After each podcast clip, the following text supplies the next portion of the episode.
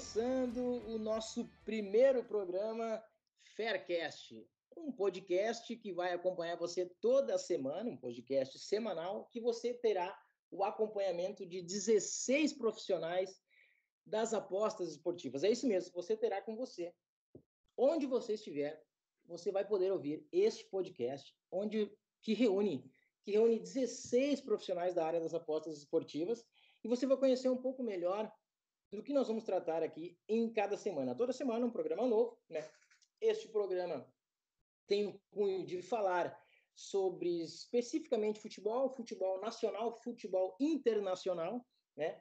Trazendo aqui os assuntos da atualidade do mundo do futebol, seja ele nacional, seja ele internacional, e com acompanhamento sempre dos melhores profissionais destas áreas. Não estarei sozinho nunca, obviamente, estará, estarei sempre muito bem acompanhado dos meus 15 amigos que aqui passarão por vocês em cada semana.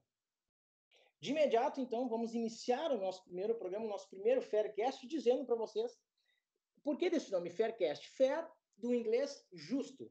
Então, nós, todos os 16 profissionais que acompanharão vocês aqui, seremos sempre muito justos, muitos, muito verdadeiros, muito honestos nas colocações que fizemos para vocês a respeito do futebol nacional e internacional. Falaremos para vocês com toda a verdade, trataremos, traremos assuntos da atualidade. E você que nos ouve poderá ter uma pitada de emoção em cada, em cada encontro que tiver conosco, porque a gente sim vai tratar de forma verdadeira, de forma honesta, de forma justa, de forma polêmica, muitas vezes, os assuntos que aqui trouxemos. Então, de imediato, vamos dar início a esse programa. Eu vou me apresentar para vocês. Depois eu já vou passar direto a palavra para os meus colegas que neste programa me acompanham aqui para a gente fazer este primeiro Faircast. Então vamos lá, meu nome é Tiago Giovannoni, eu sou do Rio Grande do Sul, e eu entrei no mundo das apostas esportivas há mais ou menos 5, 6 anos atrás, através da Bet365. Acredito que a maioria de vocês, ou pelo menos a grande eh, maioria, deve ter entrado também no mundo das apostas pelo site Bet365, que é um dos sites eh, mais conhecidos, junto com o Sporting Bet e outros sites, né? É, fazendo muitas apostas, fazendo muitas múltiplas, errando demais nas múltiplas é porque a gente fazia de forma errada, não fazia aposta de forma como ela deve ser feita, de forma correta. E agora, recentemente, me profissionalizei neste mercado e a gente sabe hoje que as múltiplas é somente para as casas de apostas levar o teu dinheiro, você dificilmente será lucrativo no longo prazo fazendo múltiplas. Ah, diante disso, obviamente que agora, sendo um profissional das apostas esportivas, já entendo isso, e não faço, não cometo mais esses, esses erros. Então a gente criou também esse programa para, de certa forma, uh, orientar o nosso ouvinte aqui para que não cometa esse erro desde o início, já faça de forma correta, faça certo da primeira vez e que possa então ser lucrativo no longo prazo como nós somos. Então é isso, pessoal. Muito obrigado pela atenção de todos. Muito obrigado por, por terem estarem ouvindo esse nosso primeiro programa. E agora então já passo a palavra para o meu amigo, meu amigo Kleberson. Kleberson, tá contigo a palavra, meu amigo Diogo. Fala, Thiago. Diz aí para a galera, meu amigo, tá contigo. Bom, prazer imenso estar tá aí falando, estar tá participando com vocês. Então, eu, eu sou Kleberson Silman, eu sou aqui, sou catarinense, né? E eu também iniciei nas apostas, é, na verdade, eu iniciei logo após a Copa do Mundo, agora em 2018, é, então vai fazer um ano aí que eu estou com as apostas e também iniciei na, na Bet 365. É, também fui, fui aprendendo muito ali sozinho, com alguns conteúdos grátis no YouTube e tal, e fui desenvolvendo, criando alguns métodos, aprendendo uma forma lucrativa de, de conseguir é, conquistar o lucro nas apostas e, e fui aperfeiçoando até que eu fiz o curso né, com, com o Danilo Pereira, é, esse ano agora de 2019, e no começo do ano ali em fevereiro, e, e dali foi um macro, um diferencial. E a partir desse ano 2019, estou aí me dedicando praticamente 100% aí nessa área. Perfeito, Cleberson. Olha aí, pessoal. Olha só. E mais um profissional, é o segundo que vocês conhecem já no dia de hoje. Vamos conhecer então o terceiro profissional das apostas esportivas. Meu amigo também, esse está mais longe, hein? Esse está um pouco, embora seja brasileiro, o cara está mais longe. E eu digo para vocês, esse programa vocês não podem perder nenhuma semana, que é um programa internacional, minha gente, internacional. Então, diretamente, olha só, diretamente de Portugal. É isso mesmo, Luiz Paulo Duarte, está contigo, meu Fala. amigo? Fala, Tiagão, beleza? Boa tarde, amigo. Tudo bem? Isso aí, diretamente de Portugal. É, sou original de Santo André, São Paulo, mas estou residindo aqui na cidade do Porto, uma cidade que é muito apelativa para a questão do futebol, uma galera muito fanática, me identifico muito com aqui. É, bom, também iniciei a questão das apostas recentemente, é, mais ou menos no mesmo gancho do, do nosso amigo Kleberson aí, após a Copa do Mundo, e comecei pelo padrão. É, aqui em Portugal não temos a Bet365, né, devido à lei, isso é uma coisa que a gente até tem que conversar futuramente. Tenho muito medo do que aconteceu aqui possa acontecer em, no Brasil, mas eu tive que iniciar umas casas daqui, cara. E, enfim, nessas casas daqui, fui vendo já uma qualidade, fui vendo onde poderia ser mais rentável, juntar aquela questão de o interesse de realizar aquele sonho de trabalhar com futebol, junto com a necessidade, e fui indo, cara. Fui criando, fui estudando, fui buscando conteúdo. A princípio, conteúdo pelo Google, conteúdo no YouTube, videoaulas e nos se conhecemos todos aqui no curso Aposta de Valor do Danilo Pereira, que realmente foi um diferencial para nós e veio bem naquela questão do que buscava, que é o conteúdo mais técnico, com métodos mais eficazes em si. Estamos aí na luta, né? É, trabalhando dia a dia e evoluindo a nossa banca aí para cada dia mais estar tá buscando nossos objetivos. É isso. Bacana, Luiz. Show de bola. Agora eu, posso, eu passo a palavra para o meu quarto, meu quarto convidado, meu quarto amigo aqui. Mas antes de passar a palavra para ele, você que está me ouvindo, eu tenho certeza que você está se perguntando agora. Ô, cara, tá de brincadeira, meu, tá de brincadeira. Como é que tu diz que o programa de vocês é internacional? Tu fala o Cleverson o Luiz, o Luiz está em Portugal, mas ele. Hum, cadê o sotaque português? Cadê o sotaque português? Ah, Agora que vocês vão ver o sotaque português, eu não estou mentindo, eu estou falando a verdade. Faircast, lembre-se, estou falando a verdade. David Souza, meu amigo. Ah, agora presta atenção, gajo. Tá aí. Fala, meu amigo. Boa tarde a todos, sejam bem-vindos ao Faircast, um podcast que decidimos criar para agregar valor nas apostas desportivas. Já, desde já, muito obrigado pelo convite, Tiago. O meu nome é David Souza, sou de Portugal, natural de Lisboa, numa, de uma cidade chamada Loures. Tenho 26 anos e conheci o mundo das apostas há cerca de 6, 7 anos atrás. Lá está, com a, com a Bet365, o que vocês chamam de Bet365. Mas pronto, como o Luís já disse, de momento não, não temos a Bet365 a operar em Portugal, nem a Bet365, nem a Betfair, por causa da, da legislação que o governo impôs no país. Entretanto, temos que procurar novas soluções e português que é português arranja sempre solução. E, e pronto, estamos aqui para agregar valor, para nos acompanhar o nosso trajeto, para podermos ajudar toda a gente que nos ouve. E é isso. Vamos com tudo, esperemos que corra tudo bem e desde já muito obrigado por nos estarem a ouvir. Bacana, David. Show. Olha aí, ó. Tá aí os quatro integrantes desta mesa, deste primeiro programa apresentados. Agora, pessoal, vou passar para vocês o que, que nós falaremos aqui. Qual é, quais são os temas deste primeiro Faircast? Bom, nós vamos tratar aqui hoje é, de Série A, das, o resumo das nove primeiras rodadas que se passaram da Série A, embora é, esteja em recesso em função da Copa América, mas trataremos do resumo das primeiras é, nove rodadas da Série A. Falaremos também da Série B, o resumo das primeiras oito rodadas da Série B até aqui. Falaremos também de Jorge Jesus no Flamengo, e aí uma participação especial, claro, dos nossos colegas portugueses Luiz e David, especialmente o David, né, que conhece é, daqui a pouco muito mais, há muito mais tempo, enfim, conviveu aí com Jorge Jesus em Portugal. E temos aqui então o Jorge Jesus agora no Flamengo, vamos falar um pouco sobre, sobre isso, tá? Depois também falaremos rapidamente sobre a Nations League, Portugal campeão, qual foi, se realmente era esperado que Portugal seria campeão, os nossos amigos portugueses também trarão a visão deles. Falaremos, claro, de Copa América, não poderia deixar de ser, né? Vamos tratar aqui quais as melhores, as piores seleções na, na nossa visão, na visão de cada um de nós. Depois, é, vamos é, falar ainda de um assunto muito bacana, que é o nosso quadro polêmica. Sim, nós temos um quadro no programa chamado Quadro Polêmica.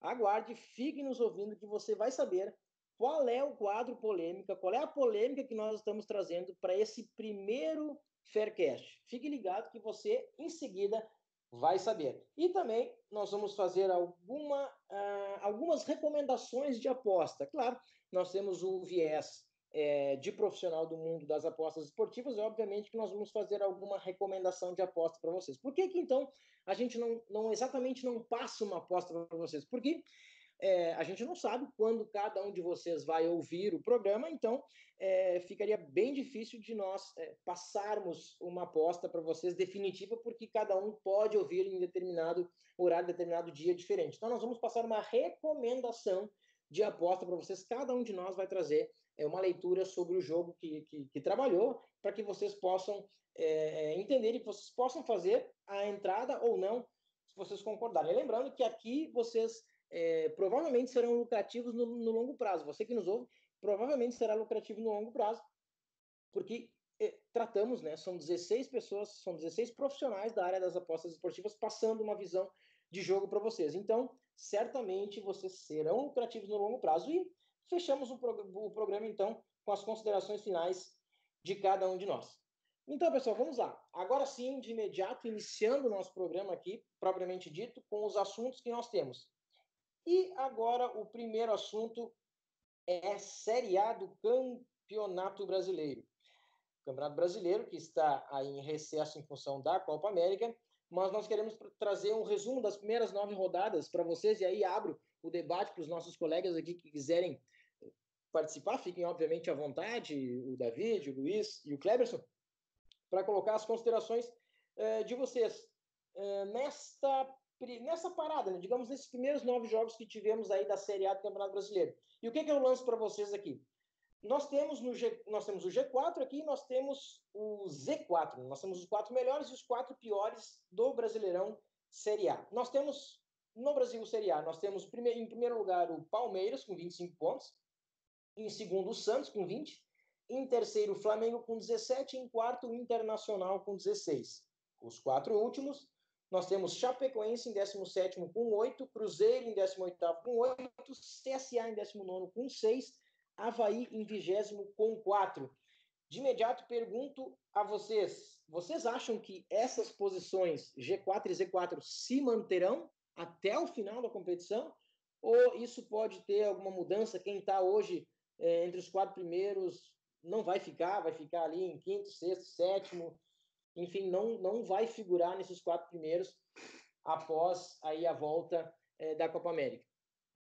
Meus amigos, o que, que vocês me, me, me dizem? Kleberson, o que você acha? Será que Palmeiras mantém a liderança? Olha, para mim, Palmeiras, já, já vou dar uma pitaca aqui, para mim, Palmeiras é. Né? Eu acho que é, é, cinco pontos a diferença, uma diferença. Difícil, né? É, de, difícil de, de tirar já pelo elenco que o Palmeiras tem. Agora, é, Santos, Flamengo Internacional, daqui a pouco pode ter alguma mudança aí. O que tu acha, Cleber? É, na verdade, eu acredito que é mais fácil ter alguma alteração na parte de baixo do que na de cima. Eu acho que esse, esse, esses quatro que estão aqui em cima são, são equipe, equipe, equipes muito boas. É, o Palmeiras dificilmente né, vai, vai perder esse título mas essa parada, essa parada agora para a Copa América, na minha opinião, foi benéfica, de repente pra, vai ser benéfica para alguns times aí que estão próximos aí. Por exemplo, o Flamengo de repente pode ser beneficiado. Eu acredito que o Flamengo vai crescer, tem grande potencial aí para crescer no, no, Campeonato Brasileiro e brigar com o Palmeiras pelo título. Também o Internacional hoje, antes da parada, para mim o Internacional foi é o segundo melhor time aqui. O Palmeiras foi o melhor, o Inter para mim, é o segundo melhor time que, que jogou mais, é, manteve um, um, padrão. O Santos já teve, apesar de estar em segundo, oscilou bastante. Teve jogos fantásticos, mas teve algum, alguns jogos onde, onde decepcionou muito. Então, o Santos ainda não conseguia identificar um padrão para esse time do, do São Paulo. E, eu acredito que esses quatro times aí são fortes, pode, eu acho que vão brigar até o fim. Eu não, não vejo esses times não brigando pela parte, pelos quatro, pelos quatro, pelas quatro primeira, primeiras posições. É, o time aqui que está próximo aqui, que é o Goiás, que é o sexto colocado hoje, esse sim eu, eu acho que é uma surpresa. Esse eu acho que vai cair bastante. Desse, dessa equipe aqui, o time que mais, desses times aqui, o time que mais vai cair, na minha opinião, é o Goiás. Acho que o Goiás vai, vai despencar bastante depois da parada. E na parte de baixo, eu, eu acredito que o Cruzeiro é a maior decepção. O Cruzeiro, na verdade, para mim, é a maior decepção do Campeonato Brasileiro inteiro, né? É, de, desse, desse início aí, dessas primeiras nove rodadas, o Cruzeiro foi a maior decepção. Verdade. E, e eu acho que o Cruzeiro, ele, ele é, é possível que ele vai, vai, vai sair, né? Ele não, não vai ser rebaixado, não vejo o Cruzeiro sendo rebaixado. Então, isso aqui, na verdade, é, é, é, apenas é um período, uma fase ruim, mas eu acho que o Cruzeiro vai voltar, vai crescer no campeonato. E o time, agora o CSA e o Havaí, sim, esses eu acho que vão. É difícil não ser rebaixado. Esses dois times é muito complicado. O Havaí mesmo tá, tá muito ruim. Tá, infelizmente, o Havaí, tecnicamente, tá, não tá jogando bem. E eu não vejo o CSA e o Havaí que não. Eu não vejo esses times na Série A do ano que vem. A Chapecoense, eu já, eu já acredito que é um time que possa, possa de repente, estar tá brigando para não cair. É um time um pouco mais, vem acima ali do, do CSA e do Havaí, é um time que, de repente, vai brigar para não cair. Essa é a minha visão aí, minha primeira visão aí do, da, do, do, da Série A. Tá perfeito, Cleberson, bacana. O, é, eu te diria assim, eu coloco uma, uma, uma, pita, uma pitada de pimenta mesmo aqui. Olha, Cruzeiro não fica no, no Z4, também concordo que não. Mas quem pega essa vaga? Aliás, ninguém quer pegar essa vaga, né? Porque é uma vaga que vai te levar para a Série B. Mas e, olha, olha o Vascão, olha, não sei. Eu, eu, eu, eu, olha, eu não, não, não gosto das atuações do Vasco recentes. Bom, agora com o Luxemburgo melhorou um pouco, mas olha que é um time que não sei, não sei. Sinceramente, se, não, se, se o Vasco não pega essa vaga do Cruzeiro, tomara que não, né? Um grande clube, né? Mas eu olho... É, quem sabe o Fortaleza, né? Quem sabe o Fortaleza, que está acima ah, do Vasco. é, é, Fortaleza do Rogério Ceni. É possível também. Luiz, Luiz eu sei que tá, tá lá em Portugal, mas como ele é de São Paulo, tem acompanhado, Luiz? O que que tu, o que que tu diz dessa tabela aí? Segue, não segue? Muda alguma coisa, não muda? Fala, é. Tiagão. Então, cara, eu acompanho, acompanho sim futebol brasileiro. É, cara, não adianta é o melhor para mim. Sinceramente, pode estar aqui um ano, dois, dez, mas o nosso futebol é o nosso futebol. É, dessa questão do topo, a princípio, para mim o Palmeiras, sinceramente, só falta entregar a faixa. Eu não acredito muito numa variação nisso. Primeiro que tem um elenco muito grande, além da qualidade. Tem muito elenco. Então, agora, quando começar os outros campeonatos, enfim, eles ainda vão ter um elenco bom para estar tá rotacionando isso e tá mantendo o, o jogo em si, o, a equipe em alto nível. Então, para mim, o Palmeiras vai só alargar isso ainda, porque quando as equipes precisarem de fôlego, o Palmeiras vai ter elenco para fazer isso, além de já estar tá na frente, entende? E, na verdade, para mim, o que eu vejo ali de disputado eu gosto muito do time do São Paulo. É, tá algumas questões ainda para organizar, mas gosto. Agora com o Jorge Jesus assumindo o Flamengo, é um cara muito tático, é um cara que vai organizar esse time do Flamengo, é um time que precisa ser organizado. O Inter jogou bem também, concordo com o nosso amigo Kleber isso aí. Eu acho que deveria estar em segundo, mas está pertinho ali por quatro pontos. Já o que eu espero é o quê? Eu, sinceramente, concordo também a questão do Goiás, acho que vai descer. E talvez o Grêmio, São Paulo e Corinthians possa subir um bocado ali para disputar uma vaga na Libertadores. Mas eu acho muito difícil, de verdade. Eu acho que talvez ali o, dessa vaga aí, o, não sei, bem, bem complicado. Eu acho que talvez fique com o Atlético Mineiro, o Grêmio vai ter que subir um bocado ainda, tem a cena do Renato Gaúcho. Não tá fácil não ali para a parte de cima. É, verdade, não tá fácil mesmo. E o, e o que confirma aí, na verdade, a, a, o que vocês colocaram, concordo também que o Goiás deve cair mais. O próximo jogo do Goiás, na volta da Copa América, exatamente dia 14 de julho, é fora de casa contra o Flamengo. Bom, aí, né, que é. É. Vai, vai ser complicado. É, mais difícil que o Goiás. Já dificultou mais ainda. Bom, é sim, isso aí. Sim. É, e o Goiás tem um jogo a menos também, né? Tem um jogo a menos contra o Corinthians. Ah, sim, olha aí. Sim, é, sim isso é. é importante. O Goiás está com oito jogos também, né? Isso é uma boa, 15 pontos. Teoricamente, se ganhar, já sobe a terceiro lugar. Ia ser lindo o Goiás em terceiro, hein? ia, ser, ia ser demais, espetáculo. É, é. Só que não, né? Mas, todo caso, futebol, né? Olha, sim, pessoal, passando agora, passando agora para a Série B, eu não sei se vocês de fato têm acompanhado. Eu, eu, eu, na verdade, eu acompanho alguns jogos, acompanho, assim, não todos os jogos da Série B, mas acompanho, de certa forma, de perto a Série B, né? Na medida do possível. É, vou dizer para vocês aqui, é, eu, eu para mim, já antes de começar a competição, agora o cara vai falar, parece que, pá, tá falando agora porque os caras já estão na frente. Não, mas antes de começar a competição, eu dizia, comentava com alguns amigos, eu dizia, olha, esse time do Bragantino, não, lembrando que não é o Bragantino, né? Quer dizer, é o Bragantino, mas é o RB Brasil, né? Com todo o investimento da Red Bull, né? Então, esse, esse time do Bragantino vai ficar. Eu dizia que ele ficaria entre os, entre os top 5 ali. Os caras na parada da Copa estão em primeiro lugar, né? Bragantino, 19 pontos, líder da Série B, seguido do, do Botafogo de Ribeirão Preto, que, que, que, não vai ficar aqui. Eu acho um time mediano para fraco, tá? Tá com, em segundo com 16 pontos. O Londrina é o terceiro também com 16. Aqui tem jovens interessantes. O Londrina tem uma base bem forte, é, gurizada rápida aqui, sem, sem falar do, do, do, lá na frente. Ah, jogou no São Paulo, agora me fugiu o nome dele. Dagoberto, Dagoberto lá, o, o comandando o ataque do Londrina. E a Ponte Preta são os quatro primeiros colocados da Série B com, com 15 pontos. E os quatro últimos da Série B, nós temos Operário, que subiu da C, né? o América Mineiro, que desceu da A, o Guarani e o Vitória.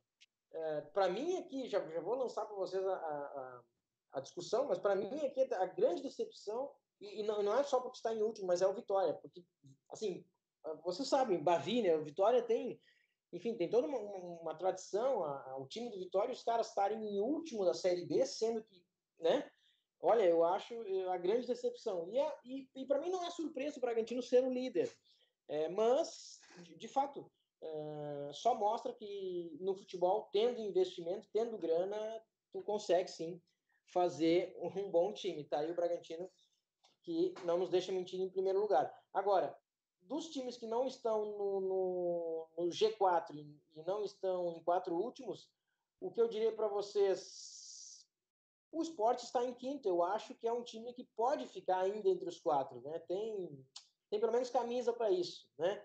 Figueirense também me impressiona muito, me impressiona muito Curitiba em nono lugar apenas. Me impressiona o Curitiba apenas em nono lugar na Série B. Achava que estaria numa posição melhor.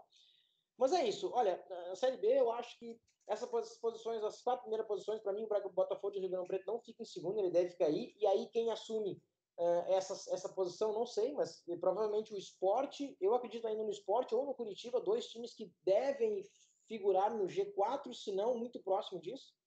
E lá embaixo, na tabela, olha, eu acho que aqui embaixo o América Mineiro não vai ficar em 18 Ele deve melhorar, não é possível, deve melhorar essa campanha, deve sair dessa zona de rebaixamento.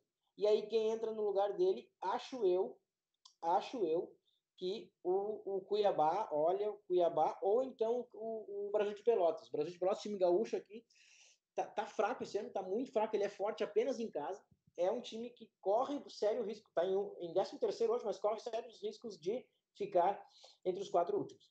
Não sei se vocês têm alguma consideração a falar a respeito disso, da Série B, desses times, enfim, da tabela.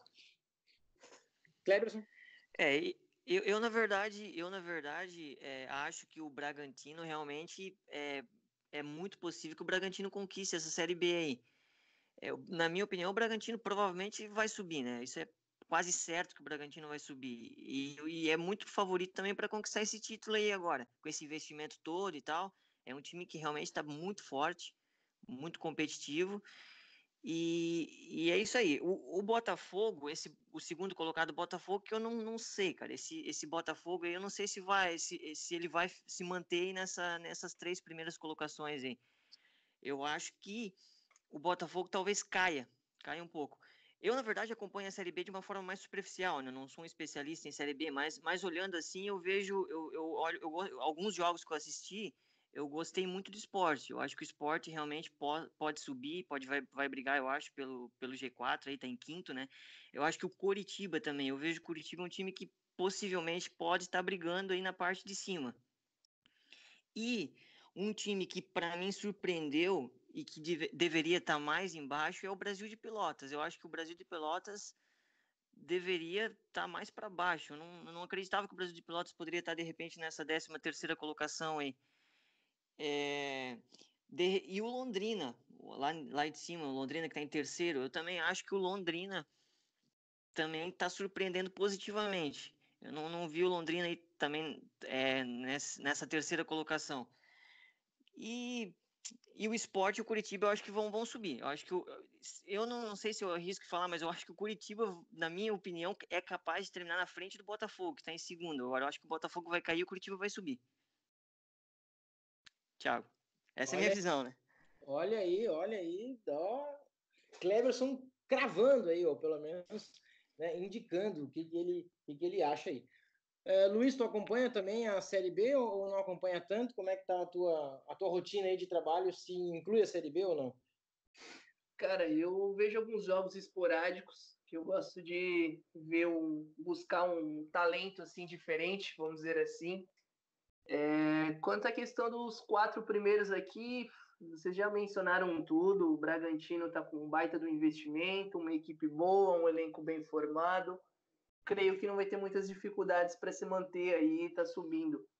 Botafogo realmente não é essas coisas, o Londrina também, apesar do Londrina ter uma gurizada boa. Eu confio bastante ainda no esporte, o brocador lá faz gol pra caramba. E o próprio Coritiba também, o Rodrigão é um cara, puta que pariu, faz muito gol ele, cara. É um, assim, um 9 que faz falta de verdade.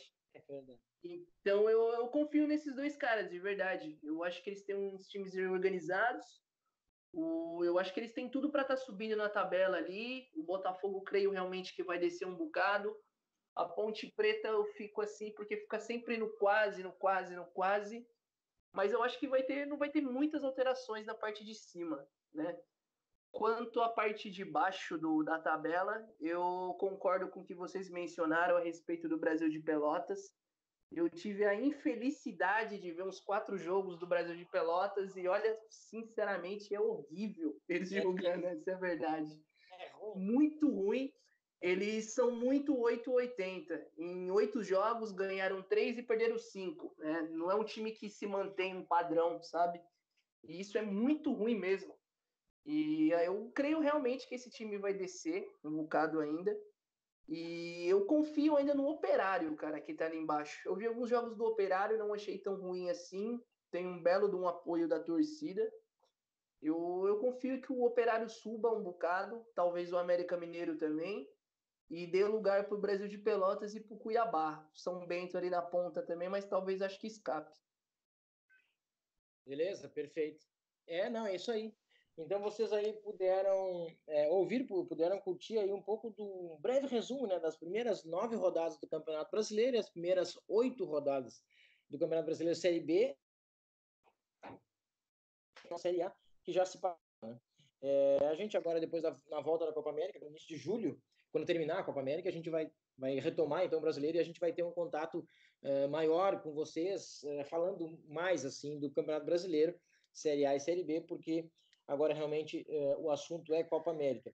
Antes ainda de passar para o assunto Copa América, já de imediato chamo também o meu, meu colega aqui, participante deste primeiro, deste primeiro Faircast, o David, que está direto lá de Portugal, falando conosco. Aliás, David, aí agora são 19 horas, é isso? 19 horas passadas. 19, é, 19, 19 horas passadas.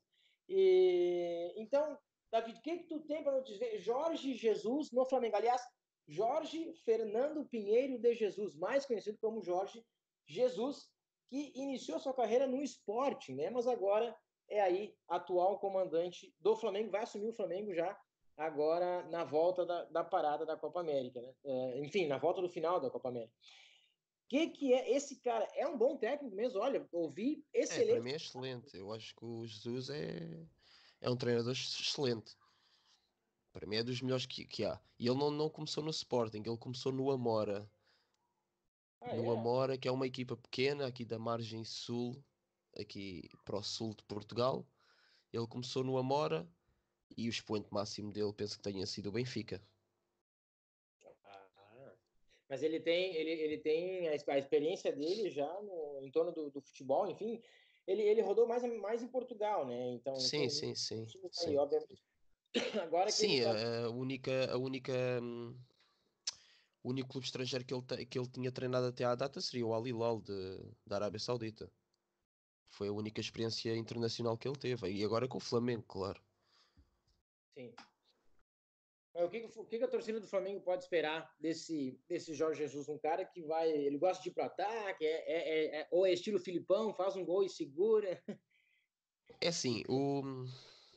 Ele, ele, tem, ele, ele tem essa mania também de fazer de muito fazer um gol, segurar mas no Benfica corria sempre mal, sempre, sempre, sempre mal. Normalmente, quando os treinadores do Benfica fazem isso, corre sempre mal. Mas é um treinador muito tático, é um treinador que vai cobrar muito os jogadores. Que, que hoje, entretanto, hoje também já li uma notícia que ele está. Foi, foi o primeiro treino dele hoje, não foi? O primeiro ou o segundo dia de treino? Ele treina com os jogadores e os jogadores acho que não estavam a correr e ele já estava a gritar com eles. Ele, ele, ele é muito assim, vai cobrar muito os jogadores e lá está, acho que o Flamengo pode dar um grande salto na classificação com o Jorge Jesus.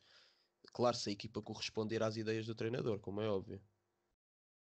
É, sim, sim, sim, de fato, senão não segue o que o treinador disse, fica, fica difícil de fazer. Mas eu acho que ele, ele também vai ter bastante sucesso aqui no, no, Flamengo, porque, bom, primeiro porque ele tem elenco, né? Eu acho que o Flamengo é um outro time que tem que tem jogadores bons aí. Daqui a pouco não tem, não tem um elenco tão grande, tão qualificado quanto um Palmeiras, né? Mas mesmo Sim. assim tem bons jogadores titulares, né? Que ele sendo um bom treinador, ele vai poder extrair muito desses jogadores. Sim, sim, e ele consegue potenciar os jogadores ao máximo. Nós temos grandes jogadores que saíram do Benfica, jogadores brasileiros que saíram do Benfica para clubes grandes da Europa por milhões. E que, que, que foi o Jorge Jesus que os foi buscar ao Brasil. Temos o exemplo do David Luiz, por exemplo, que jogava na série, na terceira divisão do Brasil, penso eu, quando o Jorge Jesus o foi buscar e pronto, hoje é o jogador que é. E até o Gabigol, que já trabalhou com ele no Benfica também, já o conhece bastante bem. Eu acho que tem tudo para ser um sucesso, mas vamos ver. Eu também não acompanho muito o Campeonato Brasileiro, talvez, talvez comece a acompanhar agora um bocadinho com a chegada do Jorge Jesus.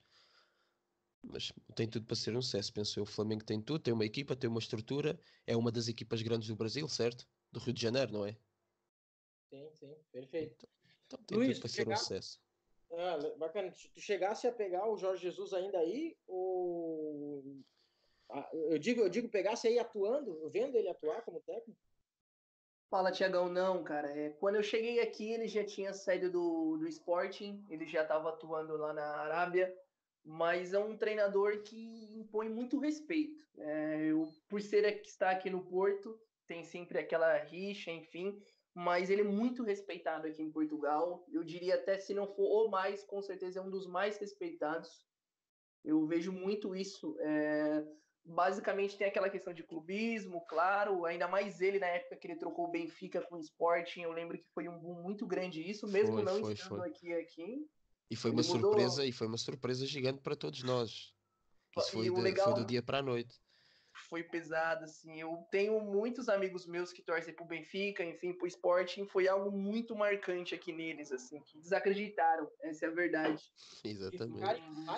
De ficarem, bravos, sabe? Quando fica bravo o treinador, tá, deixou meu time aí agora por dinheiro. Não, foi muito pesado, muito mesmo. Foi como se fosse a época do. Foi mais do que o Figo, eu acho que quando mudou de Barcelona para Real Madrid, Nossa, assim. Foi, foi pesado. foi Mas pesado, foi, bom. foi muito bom tecnicamente, isso ninguém nega. Ele normalmente, pelo que eu acompanhei, eu já dei uma estudada a respeito dele também. Ele é um treinador que usa mais ou menos a mesma formação. Ele joga num 4-1-3-2. Pelas opções que o Flamengo tem, eu vejo que ele tem qualidade sim para trabalhar nisso, tanto com o Bruno Henrique quanto o Diego, enfim, ele tem meios para trabalhar. Isso eu acho importante. O meu maior medo, na verdade, você sabe, é aquela questão da panela. Ver se a galera vai dar tempo para ele e se vai respeitar o trabalho dele. Porque, tecnicamente, conhecimento eu tenho certeza que ele tem.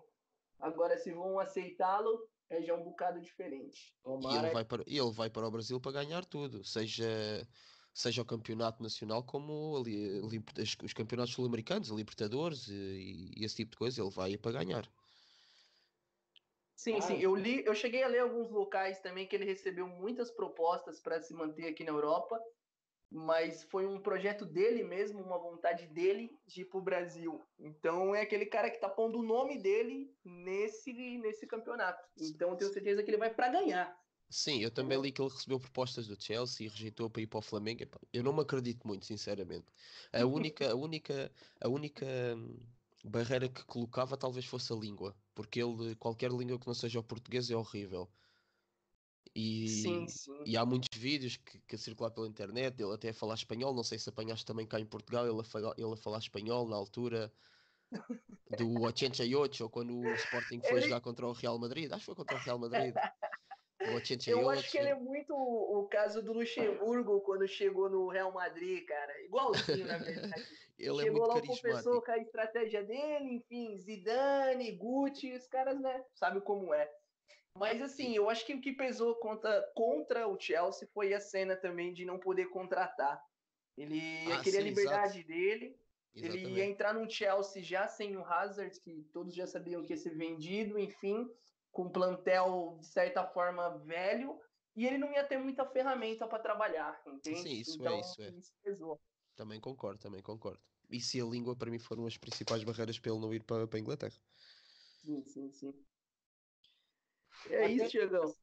Bacana, não, é isso, bacana, olha só, então uma, uma visão aí bem ampla do Jorge Jesus, o que, a torcida pode esperar? Pode esperar um grande técnico, então, desde que os jogadores deixem ele trabalhar, né? Deixa o cara fazer o trabalho dele e respeita o cara e segue o cara, não é possível. O cara tá aqui, o cara rejeitou outras, outras é, opções aí, então vamos ver, vamos ver. Tô curioso mesmo para ver o trabalho dele aqui no, no Brasil, especialmente aqui diante da equipe, forte equipe do Flamengo. É, o nosso próximo assunto aqui da pauta, Nations League, Portugal campeão. Merecido, hein? O que vocês acham? David, Luiz, merecido, hein? Portugal, aliás, mais uma vez comandado por Cristiano Ronaldo, que chegou a dizer numa entrevista, não vou lembrar qual agora, mas eu lembro dele falando que ele não vai durar para sempre, não vai existir Cristiano para sempre, mas pelo menos enquanto ele existir, eu acho que Portugal tem um, um grande nome aí que à, frente de sua seleção, embora embora é, embora Portugal também esteja criando que eu, que eu pelo que eu saiba aí outros outros cristianos, né, devido claro, dando, dando devidas proporções, né? Ela tem outros bons jogadores surgindo aí, pelo que a gente sabe, mas deixo mais para vocês aí debaterem aí. Foi, enfim, foi justo, né? Foi, foi, foi merecido o título de Portugal. Sim, foi, foi. Mas lembrando que a fase de, de grupos, de classificação, pronto, para a, para a Final Four, o Portugal jogou a classificação inteira sem o Cristiano Ronaldo. Ok, o Ronaldo apareceu agora na Final Four, ok, que decidiu os, os dois jogos, isso é certo, mas, mas nós o Portugal jogou a maior parte do tempo sem ele. Só agora na Final Four. Mas sim, é um, é um como vocês dizem, é um baita jogador, não, não há hipótese. É incomparável. Ô, ô, David, ô David, baita jogador não, é uma besta enjaulada, como a galera É um robô, ele não pode ser é humano, um robô, não pode. É um monstro, não, não adianta. É não diferenciado. Mas também fez por isso, sabes? É o que se costuma dizer. Agora, o pessoal costuma costuma comparar muito Cristiano Ronaldo ao Messi. O Messi é um talento puro, não há hipótese. O que ele faz com a bola é, é a simplicidade dele a jogar futebol. O Ronaldo é trabalho. O Ronaldo é muito esforçado, muito esforçado. Ouvia-se dizer que nas camadas, na altura dele do Sporting, eles iam embora do treino e ele continuava a correr, a dar voltas ao campo. É, é um espetáculo. É um espetáculo, né? Um, é um baita de um atleta. Eu concordo totalmente. Eu sempre pensei em uma coisa que eu vejo muito assim se a pessoa for muito sincera mesmo entre Messi e Cristiano Ronaldo, dificilmente a maioria da galera vai ver o, o Messi como mais qualidade, como mais qualidade na equipe, enfim. Só que o Cristiano Ronaldo tem essa questão dele ser um atleta por completo. E o que Sim. diferencia o Cristiano Ronaldo, eu vejo que é a determinação dele. Exatamente. Ele, desde muito novo, desde os 13 anos, se não me engano, ele fazia essa cena de entre aspas, invadir o centro de treinamento do esporte, fazer o seu trabalho físico, porque ele sabia aonde queria chegar. Exatamente. E eu vejo que ele é, ele é sucesso por isso, porque ele faz o que todo mundo sabe que poderia fazer, que é o que se dá o seu melhor. E nisso ele é tão bom quanto o Messi. Entende? Que o Messi, Sim. enfim, o Messi é aquela gordinha, aquela barriguinha de cadela dele ainda arregaça, ainda é impressionante, enfim. Sim, mas lá está. Mas a questão é, claro que o Messi, o Messi também é outro. Para mim, sou, eu não, eu não gosto de fazer comparações. Eu gosto de apreciar os dois. Entendes? Mas lá está, o. Messi fora do Barcelona eu não o vejo a fazer muita coisa, entendes? É sempre aquela coisa, mas já lá vamos também ao assunto da Copa América. Na Argentina eu não o vejo a fazer muita coisa na Argentina. Eu vejo ele a ganhar títulos pelo Barcelona, nada mais do que isso. Agora o Ronaldo, o Ronaldo deu um título de campeão europeu a Portugal. É inédito. É, Nós bem nunca, nós, nunca né? tínhamos, ga- nós nunca tínhamos ganho nada a nível internacional com a seleção, entendes? Sabe uma coisa que é engraçada, amigo? Eu lembro do, de Portugal na época que vocês tinham Pauleta. Meu Ah, Deus do pois. céu. Jesus, vocês esperavam ganhar algo com o o Mas Pauleta com a tivemos perto, tivemos perto, tivemos perto no Euro contra a 2004. Grécia. Eu lembro até hoje que vocês No Euro pra Grécia. 2004 foi uma decepção, eu lembro perfeitamente. Eu devia ter, eh, devia ter, pá, aí quê? 10 anos talvez. Pior que eu estou a fazer as malas coisas. Aí foi uma decepção, eu, eu chorei imenso. meu.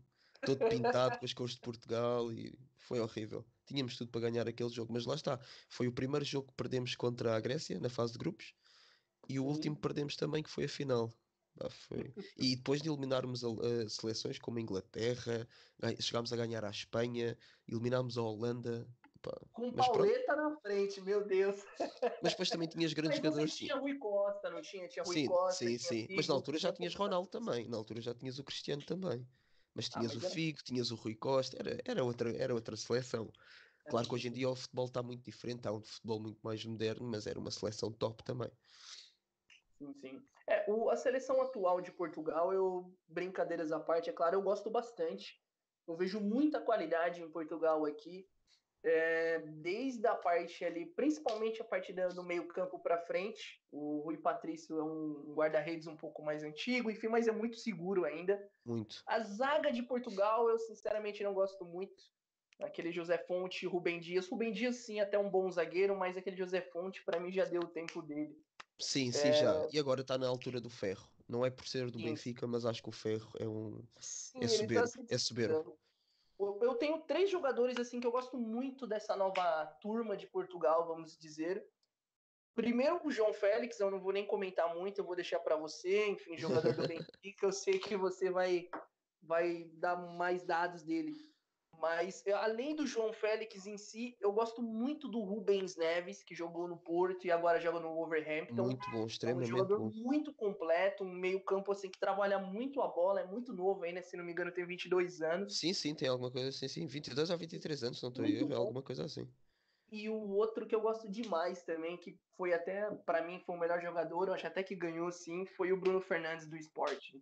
Eu sei que por você ser benfiquista não vai gostar de falar, Não, mas É como eu costumo é um dizer, eu sou benfiquista, eu, eu sou benfiquista, mas eu gosto mais de futebol do que do Benfica, entendes? Eu prefiro ver Claro. futebol do que ver o Benfica.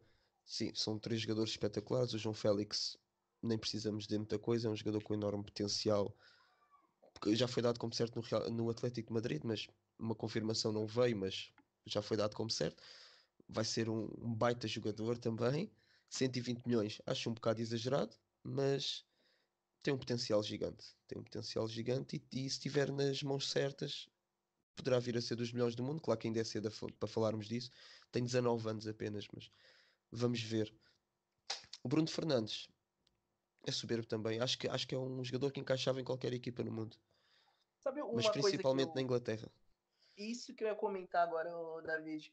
O Bruno Fernandes, pra mim, é um jogador que, cara, ele cairia como uma luva naquele meio-campo pobre de criação que é do Manchester United. Ah, ele é. olha assim, jogando como aquele meia mais. O meia mais atacante, ele ia distribuir a bola, enfim. Ele joga muito, de verdade. Sim, Tanto que é nessa bom. Ele foi o segundo melhor artilheiro e conseguiu fazer 20 gols jogando como meia atacante. Pra mim, ele carregou o Sporting praticamente nas costas. Sim, sim, sim. Desde que o Base Ele Dost é se lesionou, foi, foi o Bruno foi Fernandes com que se destacou, não há hipótese. Ele é muito, É muito bom, bom. de verdade. É muito bom. E o Ruben Neves, pronto, também não há muito que falar dele. Também é um jogador espetacular, está a dar carta- cartas na Premier League. Duvido que fique muito mais tempo no, no Wolverhampton a jogar assim. Vamos Concordo. ver. Eu acho que creio que mais uma ou duas janelas de transferência, já teremos aí uma movimentação. Primeiramente, que eu, sinceramente, o João Félix para mim já vai nessa agora, mesmo se não for Atlético de Madrid, algum outro já vai levar. O Bruno Fernandes também, eu já vi muitas informações em Manchester City, enfim, enfim, informações, informações. E o Rubens Neves também, joga muito de verdade. São três jogadores espetaculares. A seleção portuguesa está bem entregue. Bacana a resenha aí, pessoal. Show de bola. Ó, ampliamos, ampliamos o assunto da Nations League aí com mais informações de jogadores e tal. Foi, foi, foi bacana. Hein?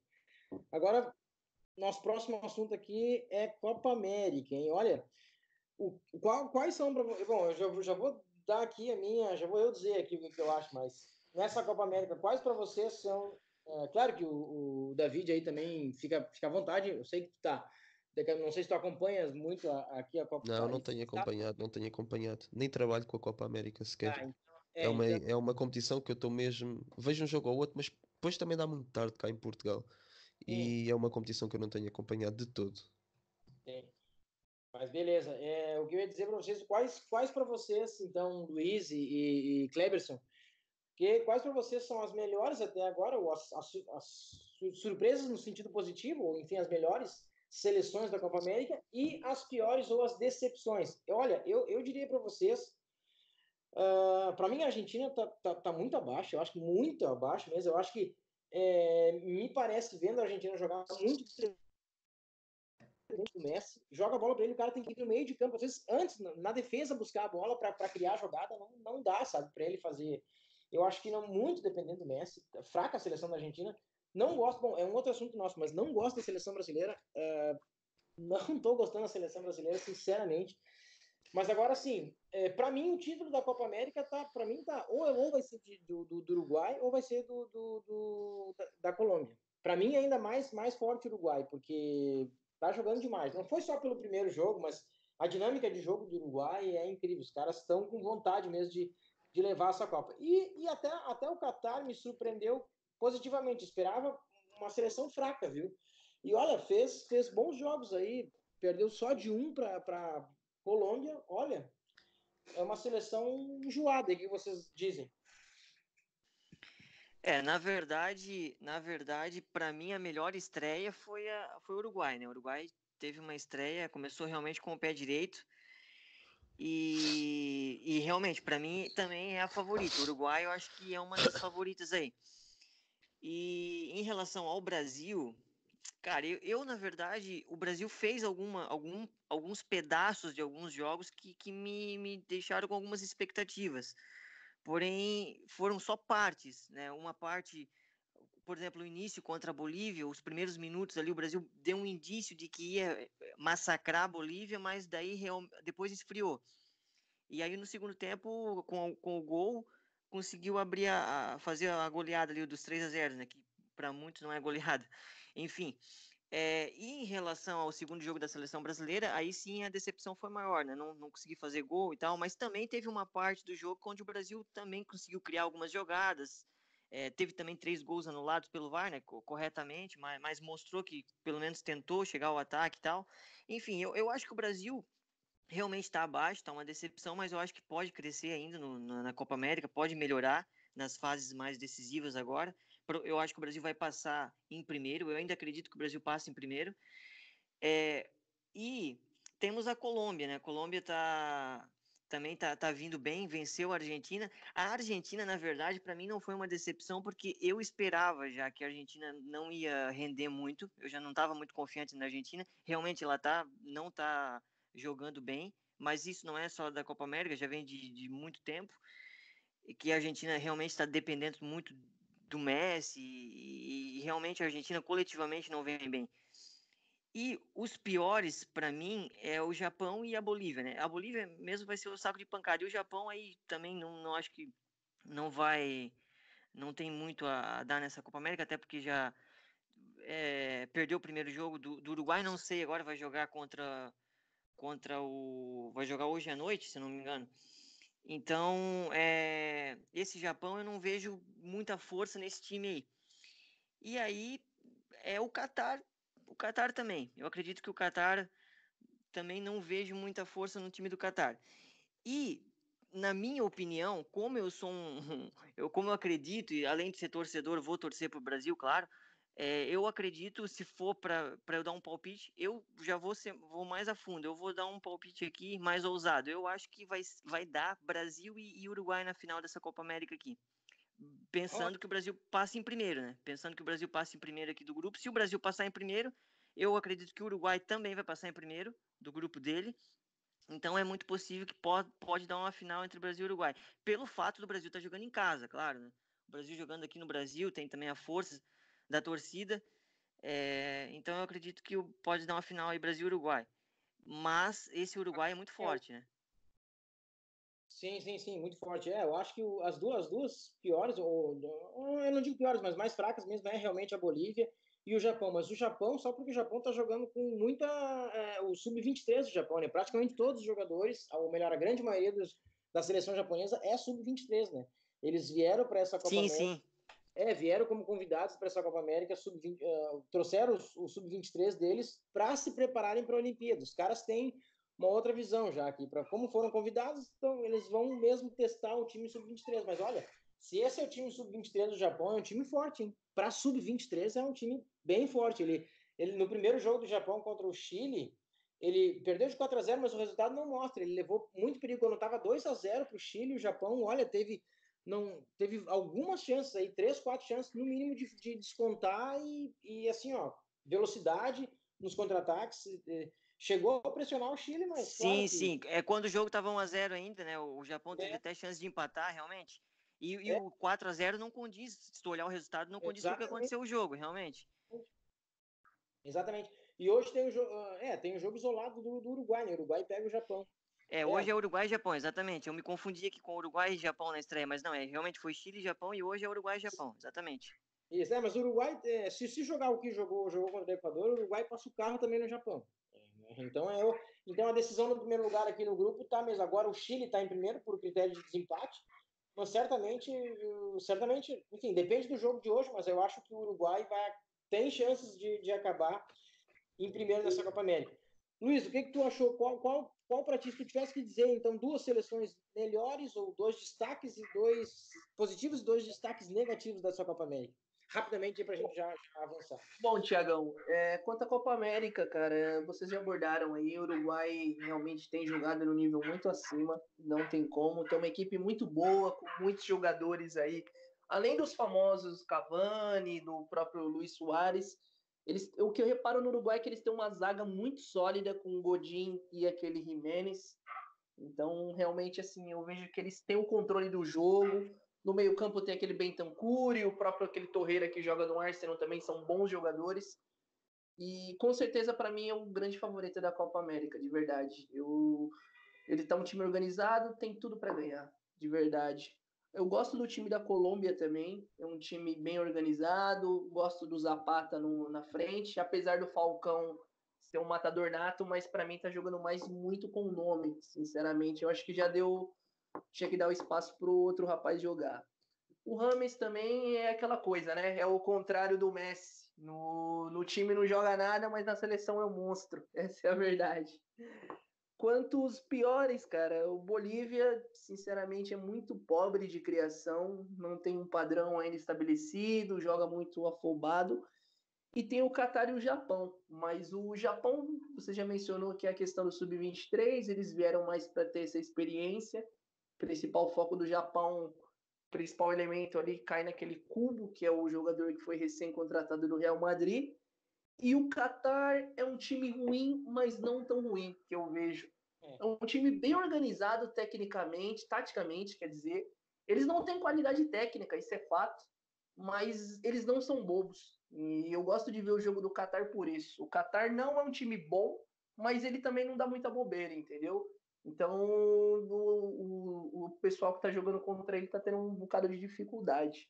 Mas eu confio mesmo nessa questão do Uruguai, vejo que o Brasil tem sim a melhorar ainda, confio no nosso Brasil, é claro, mas hoje, pau a pau, eu vejo a seleção do Uruguai mais preparada para ganhar isso aí, Tiagão. Bacana, beleza. E agora então vamos ao nosso quadro polêmica. Ah, nosso quadro polêmica do primeiro Faircast traz a seguinte questão para os meus amigos aqui presentes. Quadro polêmica que pergunta: Você gostou da convocação da seleção brasileira? E agora, com toda sinceridade, lembrando, Faircast, né? Nosso programa, um programa que pretende e, e certamente será justo em todas as colocações de todos os colegas que por aqui passarem nas semanas que nas próximas semanas, enfim, é, nas próximas edições do programa, né? Sejamos justos, vocês gostaram da convocação da seleção brasileira? Quem quer começar? Agora deixa aberto. Kleberson, é, Luiz, o, o, David não acho que, como, enfim, mas pode falar também, pode falar. Quem quiser falar aí, tá aberto o microfone. É, eu deixo esse assunto para vocês. Tá certo. Deixo esse assunto da convocação do Brasil para vocês, que vocês devem ter muita polémica para falar. boa, boa, boa. Vamos lá, Cleberson. Começa você aí, vai, passa a bola para você, meu amigo. Vamos lá. É, o Luiz depois vai descer o Beleza. É, já sabendo, já sabendo que o Luiz vai malhar o pau aí na, na convocação, né? Então eu vou, eu vou, eu não, eu vou pegar mais leve em relação à, à convocação. Eu, eu, eu, na verdade, eu não, eu não, eu não, eu nunca gostei, na verdade, de, de criticar a convocação. E isso é uma coisa minha já de outros, até quando desde a época do Dunga, eu, já, eu nunca gostava de criticar. Eu sempre, se o técnico viu valor nesse jogador, ele aposta, ele tem uma intimidade com esse jogador, beleza desde que a equipe mostre em campo. Então, é, em relação à convocação em si, eu não tenho muito particularmente a criticar. Eu acho que são jogadores de qualidade, uns menos qualificados, enfim, mas, mas que, que têm a mostrar, podem, podem render. Por exemplo, o Richardson vem jogando muito bem na seleção, eu, eu tô achando. E, enfim, é uma seleção que, que é, pode, pode render, mas o problema maior, na minha visão, não é a convocação, e sim é que o Brasil em campo tá, tá, tá não está rendendo, não está mostrando é, taticamente, sei lá, não está sendo agressivo nos jogos, não está conseguindo ter o homem de referência para o matador, onde pode fazer a diferença. O Brasil roda muita bola e não consegue infiltrar. E, enfim, também começa jogando agressivamente, depois para, diminui, não tem um padrão de jogo. O Brasil parece que não consegue criar uma forma diferente, uma inovação, um jogo onde pode surpreender o adversário. É só posse de bola, cara. Tu vai ver 70%, Sim. 65% de posse de bola, cara, mas isso não, isso não diz. E, e, e, chute, finalização no gol, finalização. Cara, os caras não tem, parece, é, não tem profundidade, não, não, não vai, não tem um cara que pega, tá, deixa para mim esse jogo pega a bola e vai para cima do cara, meu. Aí, aí o Tite bota os, o Cebolinha os 40 do segundo tempo, os 30, 30 do segundo tempo e quer que o cara resolva o jogo. Não vai resolver, velho. Não vai resolver. Aí o cara ainda, ainda cria jogada que depois para no, no VAR, que, bom. Mas, tá vendo? Não, aí mantém os mesmos jogadores, a mesma coisa. Aí o cara traz o Miranda, cara. tudo bem, o cara não tá jogando. Tá, traz Thiago Silva. Cara, quando é que esse esse cara, Thiago Silva vai jogar a próxima Copa? Não vai jogar, velho. O cara vai estar com 40 anos, não vai jogar. Ô, Tiagão, isso é uma coisa bacana, cara, que eu, o que eu vejo assim, brincadeiras à parte com essa questão de dar uma malhada na seleção, eu, eu, eu vejo valor, é claro, no, na história de um Thiago Silva, de um Daniel Alves, de todos esses jogadores, é claro, todos tiveram seus momentos na seleção, enfim. Só que eu vejo que, cara, a gente precisa de sangue novo, entende? Você Exato. pega uma convocação que tem um Felipe Luiz com 33 anos. Aí, ele véio. nem titular do Atlético de Madrid é, cara. Aí, Pô, eu, eu, você vê aqui em Portugal, aqui o nosso próprio amigo David pode confirmar. O Alex Telles é quase dono do time do Porto. Ele joga na lateral esquerda. O cara é capitão, é a faixa, é tudo, entende? Então é um cara que disputou as quartas de final da Champions League, que tem seus 26, 27 anos, e perde a vaga para um cara que é banco em Madrid, entende? Quem, quem, não dá para entender, cara. Quem é esse que tu falou? Sim, o Alex Telles aqui no Isso, Porto. Ah, esse aí, pois é. Pô, eu, cara, eu, ele é monstro na lateral, entende? Você tem Miranda, Miranda com 34 anos, Thiago Silva 34 anos, é isso, Daniel cara. Alves 36, William tudo bem 30, Fernandinho 34. Por que você não leva o Fabinho, cara? O Fabinho pôs o, todo mundo no bolso agora na Champions League, entende? É, Isso que é foda, porra.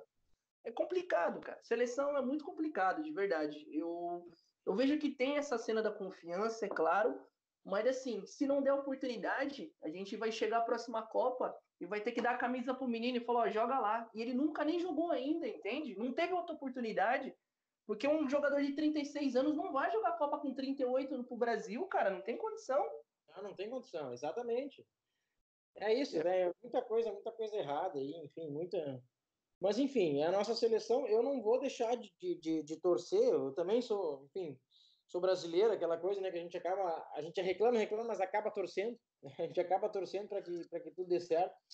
Mas olha, é, mesmo com torcida, eu, eu sinceramente eu acho que o Brasil não leva essa Copa América. Não, não leva. Eu não sei. Eu, o jogo contra a Venezuela me, me preocupou bastante, sabe? Olha, não consegui fazer. Tudo bem, teve gol anulado pelo VAR e tal, mas o gol, o gol foi bem anulado. Mas assim, não consegui criar criaram pouquíssimas jogadas contra a Venezuela. A gente não está falando de uma Argentina, né? Está falando da Venezuela. Putz, tá vendo? Não é um. Ah, não estou aqui menosprezando venezuelanos que, se por um acaso vierem nos ouvir, me perdoem, mas não estou não tô menosprezando a seleção, mas é, a gente sabe que tecnicamente é, né, é muita superioridade do Brasil, né? Agora, Ô, Thiago, uma coisa que eu, eu, observei quanto a essa questão do jogo do Brasil e Venezuela, né, já puxando para o nosso papo, aquela questão das apostas, é que o mercado precifica muito pelo nome do Brasil e foi muito fácil, em certa forma, atuar contra o Brasil nesse jogo. Foi muito fácil tu pegar um under. Eu peguei um under 3, eu não corri nem risco, sabe? Foi um jogo tranquilo, que você pode ver comendo pipoca e falando, vai fazer, sabe? E é triste, cara, é triste porque é a minha seleção. Mas você vê o jogo do Brasil, dificuldade para ganhar na Venezuela. Imagina? É, é a realidade, cara. A gente não é mais respeitado. Isso que é triste de ver, cara. É, eu lembro que o Brasil noto, jogava com a Venezuela. Mas eu também noto bastante isso, sim. O Brasil já não é mais, já não tem mais, já não impõe mais aquele respeito que impunha antigamente, sim. Olha só, o Brasil quando jogava com a Venezuela, a nossa única dúvida é se ia ser 5, 6 ou 7, porque o Ronaldinho Gaúcho era dois chapéu, o Ronaldo ia fazer um gol de trivela e o Rivaldo de bicicleta, cara. Agora a gente faz um gol na Venezuela com um goleiro de um metro e meio, mano. É, não é triste, é triste. Não faço. É foda. É, é, na, verdade, na verdade é uma soma de vários detalhes, é, até pelo fato do Brasil não, não, não vir bem, né? Principalmente aqui no Brasil também, jogando aqui no Brasil da última Copa e tal, e pegar uma Venezuela que, por mais que é uma seleção ruim, mas também é, é uma das melhores Venezuelas, para muita gente é a melhor Venezuela de todos os tempos aí, né? Então, é, um Brasil já meio que sem moral, sem confiança, e jogou com uma Venezuela que, que tá muito bem, então, falou o foi... guardião, olha, ó, falou o guardião do Tite, tá certo. tá, tá, certo, não, tô brincando, tô brincando. Não, mas é Boa. é isso aí. É, e, na verdade, e falando em relação à convocação ali, eu acho que o Tite ele, ele não mudou muito também por conta disso, porque ele, ele meio tá com medo de mudar agora. Principalmente por, por estar tá jogando aqui no Brasil e ele tá com medo de, de de repente mudar errado, entendeu? Não sei, enfim, pode ser, né? Sim, porque se o Brasil não ganha a Copa América este ano, a ser jogada no Brasil, o que é que acontece ao Tite? É, é. Não, não, ele vai ser. Eu, eu confesso que, sinceramente, se não ganhar a Copa América, o Tite realmente vai estar tá fora. Mas... O problema é quem assume. Quem Isso assume, que é olha, eu hoje vi uma notícia, não sei se. Pronto, pode ser só. Eu, que o Mourinho poderia, poderia assumir a seleção brasileira. Porque o Mourinho veio dizer que preferia agora uma seleção a um clube. Não sei até que ponto é que não seria possível. Não Olha. sei, eu não. Eu, eu, ele tem muito nome, claro, mas eu é, ainda tenho minhas ressalvas quanto à questão do Mourinho, de verdade. É, não eu... sei. Sinceramente, não, não foi, foi ele agora que saiu do, do, do United lá, saiu, graças a Deus que saiu. Aí depois o time começou a fazer 3, 4, né, cara? Sim, mas isso, também, mas isso também fiz, como se costuma dizer cá em Portugal, isso fizeram-lhe a cama. Sim, o... sim, sim. É tão simples quanto isso. Foi o que o Benfica fez ao Rui Vitória. Ah, entendi. É tão simples Não, quanto sim, isso. Minha cama. Uma questão agora, vou mudar uma polêmica, pode ser exagerado, é claro, mas já que o quadro é polêmica, eu prefiro Fernando Diniz do Fluminense do que o Mourinho na seleção, cara. De verdade. Ah, mas agora sim. Agora é um técnico. Não, mas o Fernando Diniz é um bom técnico, sim. Sim, é um cara que tem qualidade. Eu prefiro um novo que está se desenvolvendo do que um mais um Luxemburgo da vida. Que para mim o Mourinho hoje é praticamente um luxo aqui, cara, de verdade. É, mas, é, mas é, seria um, um luxa com requinte, né? Sim. Uma... um luxa com Champions, já é diferente. Ah, já, pô, exato. Um luxa com Ah, muita grife, porque. O cara é melhor. Então tá, olha só, agora vamos lá passar para o nosso. Já temos, olha aí, uma hora e cinco. Quem achou que a gente ia falar pouco? Uma hora e cinco programa. Que espetáculo! Que espetáculo para o primeiro programa, tá fantástico. Vamos lá, olha só. Agora a gente tem aquele indo para os finalmente, que é aquela parte que o cara que está ali nos escutando, o cara, quando é que os caras vão falar de aposta? Cadê a minha aposta, cara? É agora, meu filho. Recomendação de aposta. Agora não sei quem de vocês quer começar. Se querem que eu comece, agora cada um fala a sua. O que, que a gente vai fazer agora? Vamos fazer uma recomendação de aposta. Lembre-se, não é uma aposta, não é, não é uma, uma tip, digamos, né? Olha, entra, porque a gente não sabe que horas tu vai, que horas, que dia que tu, tu vai estar aqui nos escutando. Então, é uma recomendação de aposta se o jogo tiver determinadas características, tá? É, não sei se vocês têm preferência por, por começar, senão eu começo, tá? Eu, a minha é muito, a minha é muito fácil, muito fácil não é, né? Mas a minha, a minha é o jogo do Peru e Brasil. Eita, né? Peru e Brasil que vai ser dia 22 de junho, agora próximo sábado. Este sábado, agora 22 de junho, Peru e Brasil.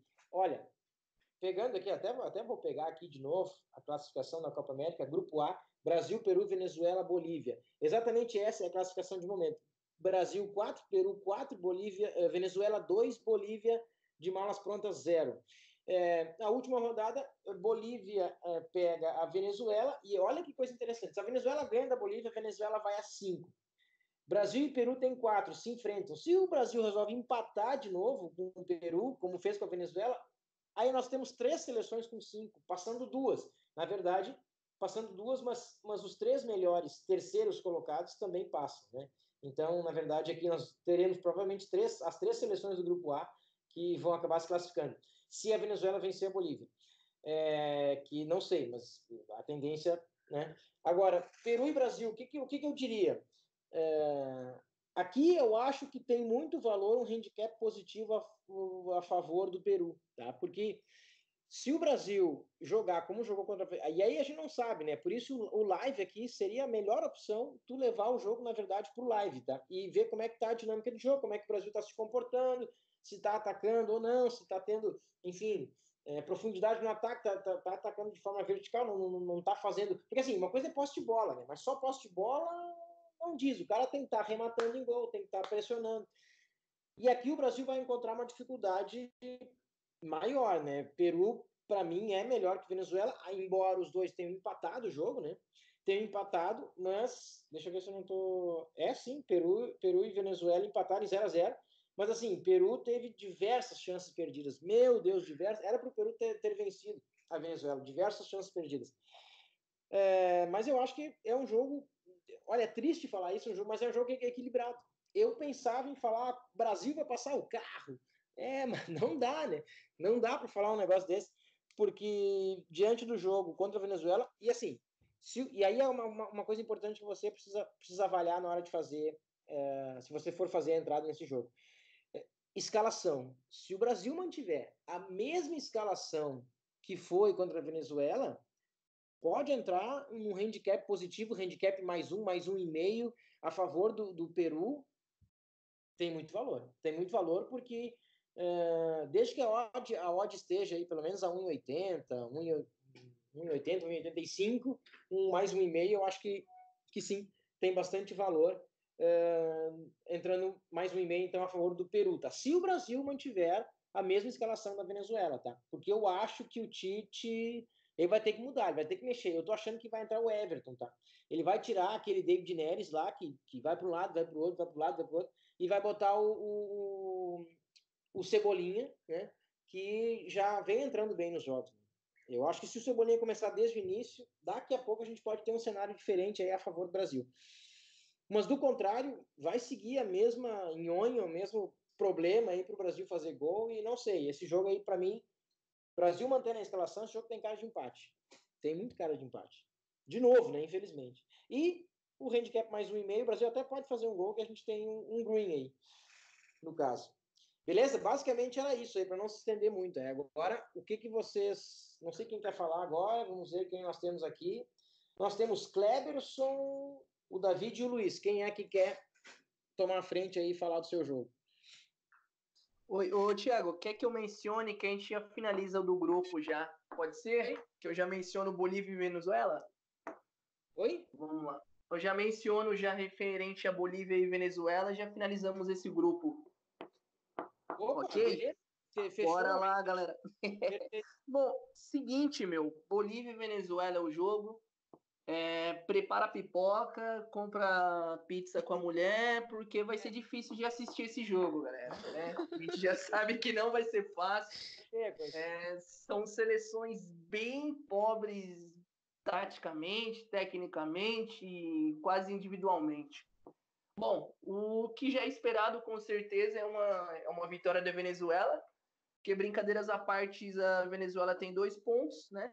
Ela veio de um empate, como você já mencionou, com o Peru de 0 a 0 e de um empate com o Brasil também de 0 a 0 né?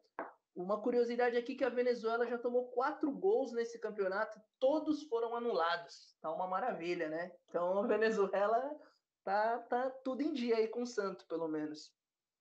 Bolívia é um time muito fraco, tomou de 3 a 0 do Brasil, tomou de 3 a 1 do Peru. Então, pelas as linhas que eu vejo no mercado, eu realmente vejo um favor grande para o lado da Venezuela. Tem alguns bons jogadores, sim, como já foi mencionado, é uma das melhores seleções que eles têm. Entre eles, eu com certeza cito pelo menos o Farines, que é o goleiro de um metro e meio, mas parece que tem dois metros, porque pega muito, é um baita de um goleiro. Já foi sondado aí por Barcelona, enfim, é um bom goleiro, sim.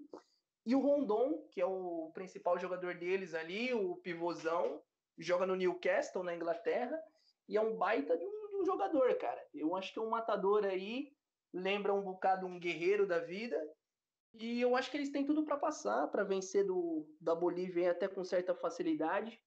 O mercado ele começou a se posicionar a partir de menos 0,75, agora já está menos 1. E é aquela cena, eu vou levar para a live, é, espero pelo menos uma odd aí de 1,80, 1,85 também. E vou ficar de olho um pouquinho no, no, no over também, porque no 2,5 que está precificando agora está pagando 1,95. Dependendo de como for, acaba valendo a pena. É isso que eu tenho para esse jogo. E boa sorte para quem for assistir, porque não vai ser fácil não. boa, boa, beleza. É, a gente fecha o grupo A, lembrando que os dois jogos, Peru e Brasil, Bolívia e Venezuela, são no dia 22 de junho agora, então, este sábado, às 16 horas, horário de Brasília. Os dois no mesmo horário. O Brasil joga pelo empate ali, né, Thiago? Os dois, porque a última rodada joga no mesmo horário. Exatamente, o Brasil joga pelo empate, né? Já, já é o primeiro do grupo pelo saldo, né? Deixa eu ver aqui. É sim, pelo... sim, é o primeiro do grupo. É, pelo saldo. O, a Venezuela tem um must win muito grande, na verdade, também, a necessidade de ganhar para estar tá passando, né? Já para se concretizar aí. E a Bolívia não joga por mais nada, então é. tá bem favorável aí pro lado da Venezuela esse jogo. Sim, exatamente. E a Venezuela ganhando o jogo vai a 5, mesmo que Brasil e Peru empatem. Aí, aí é, é, o que eu disse, as três seleções vão acabar classificando. Né? Só em posições diferentes, mas vai, vai acabar passando as três seleções desde que a Venezuela ganhe da Bolívia. Acho que vai, é isso que vai acontecer. Agora, pro lado da Argentina, eita, nós, eu não sei, hein? Bom, mas aí, quem é que vai falar do jogo para vocês melhor? É o cara que escolheu esse jogo? Ou quem quer. Não sei, David, Catar e Argentina? Ou o Cleberson quer falar primeiro? Tá com vocês. Não, não, o Cleberson que fale primeiro e que seja o único a falar, porque de Copa América, Tiago, não, não tenho acompanhado mesmo. Não posso dar uma, qualquer tipo de sugestão. Eu estou-me a guiar somente pelo que vocês têm estado a falar. Eu vejo um resumo ao outro, mas não tenho estado a operar na, na, na Copa América, não. Ah, perfeito. Leberson? Tudo bem, tudo bem. É, o meu jogo aqui, então, que eu escolhi aqui é, é, Colômbia e Paraguai, né? Esse jogo vai acontecer no dia 23. É domingo, né? 23 é domingo. Isso. Colômbia e Paraguai. Então é o seguinte, esse jogo aqui é, é, ele, ele é um pouco tenso pelo seguinte, ele é um pouco é, porque a Colômbia provavelmente o técnico o técnico da Colômbia ele o Carlos Queiroz né, ele já falou que provavelmente vai rodar o elenco, então provavelmente a Colômbia vai vai vai jogar com um time meio misto aí para esse jogo contra o Paraguai. A Colômbia já venceu os dois primeiros jogos, né? já está classificada. É o, acho que é o primeiro, é o único time que está classificado antecipado aqui é a Colômbia. E a Colômbia, na verdade, esse grupo da, que é o grupo B, era para ser Colômbia, era para ser Argentina e Colômbia, né, respectivamente. E tá Colômbia e mais um. Ninguém sabe quem vai ser o segundo aqui, tá em aberto. A Colômbia está classificada e a segunda colocação tá, tá em aberto aqui. Até o Catar pode passar. É, então é o seguinte, a Colômbia, como ela está classificada, a Colômbia, na verdade, era, é favorita. É favorita para ganhar do, do Paraguai. Só só que aí tem uma questão. Como a Colômbia está classificada e pode poupar jogadores, aí muda. Aí muda a situação. O Paraguai, ele não perdeu. Também não ganhou, mas também não perdeu. Então ele vem de dois empates, onde ele poderia ter vencido as duas partidas. O primeiro jogo contra o Catar, ele venceu o jogo por 2 a 0 deixou o Catar empatar. E contra a Argentina, também o Paraguai poderia ter vencido esse jogo. Né? Perdeu um pênalti, saiu na frente, jogou bem defensivamente. A Argentina também não, não conseguiu. No primeiro contra-ataque que teve oportunidade, fez o gol. E, e, a Argentina também empatou com um pênalti ali meio polêmico e tal. Mas é, foi um, um, o, o empate foi justo, mas o Paraguai poderia ter vencido, dadas as circunstâncias da partida. Então eu acredito que o Paraguai, por mais que o, o, time do Paraguai é um time fraco, não é um time muito muito bom tecnicamente.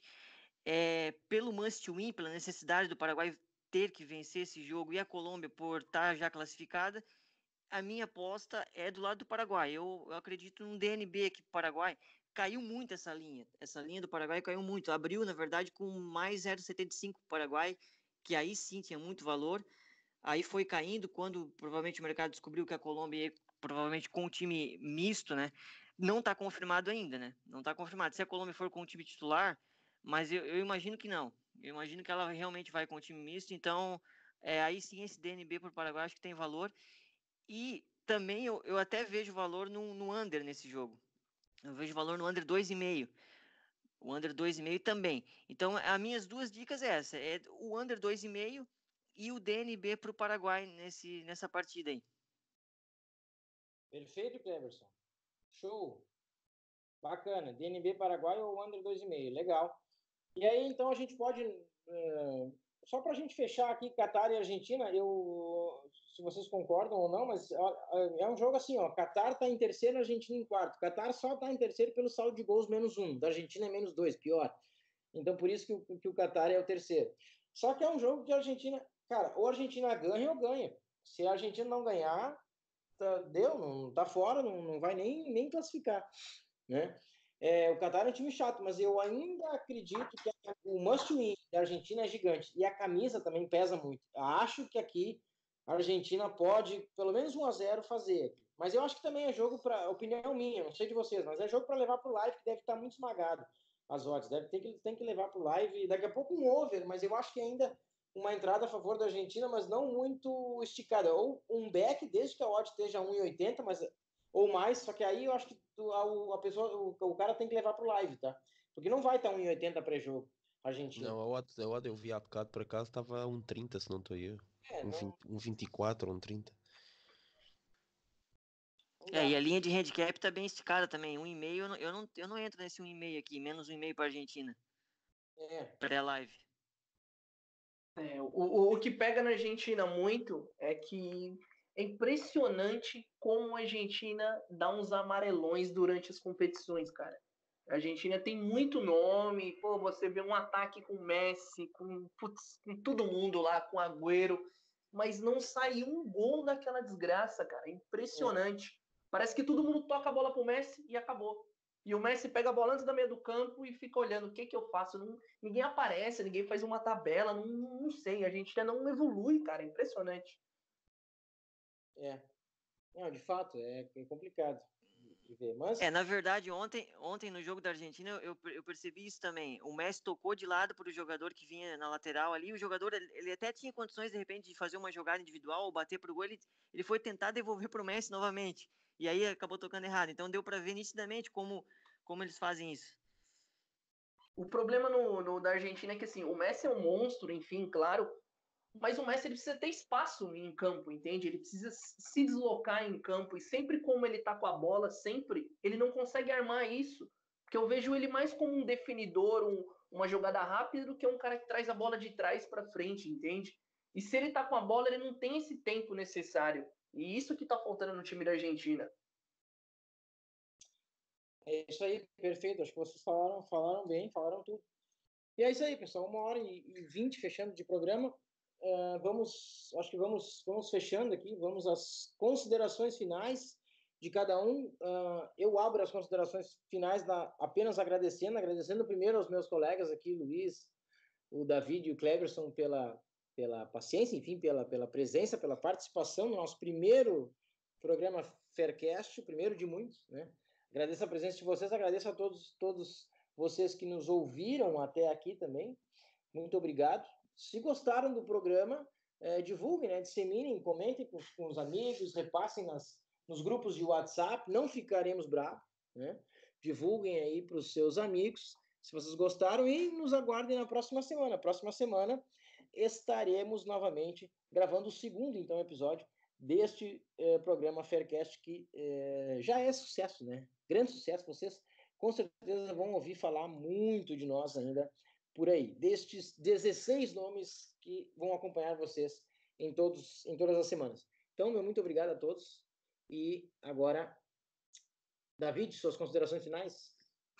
O resto é agradecer por nos terem ouvido até agora, uma hora e vinte para o primeiro programa, acho que está, está espetacular. E o podcast é mesmo isto, eu próprio, neste, nesta conversa que tivemos, consegui ficar por dentro de, da Copa América. Eu não estou a acompanhar, mas com o vosso conhecimento agregou-me valor e é isso mesmo que a gente quer, quer fazer com as, com as pessoas que, no, que nos vão ouvir. Muito obrigado e para a semana cá estaremos outra vez.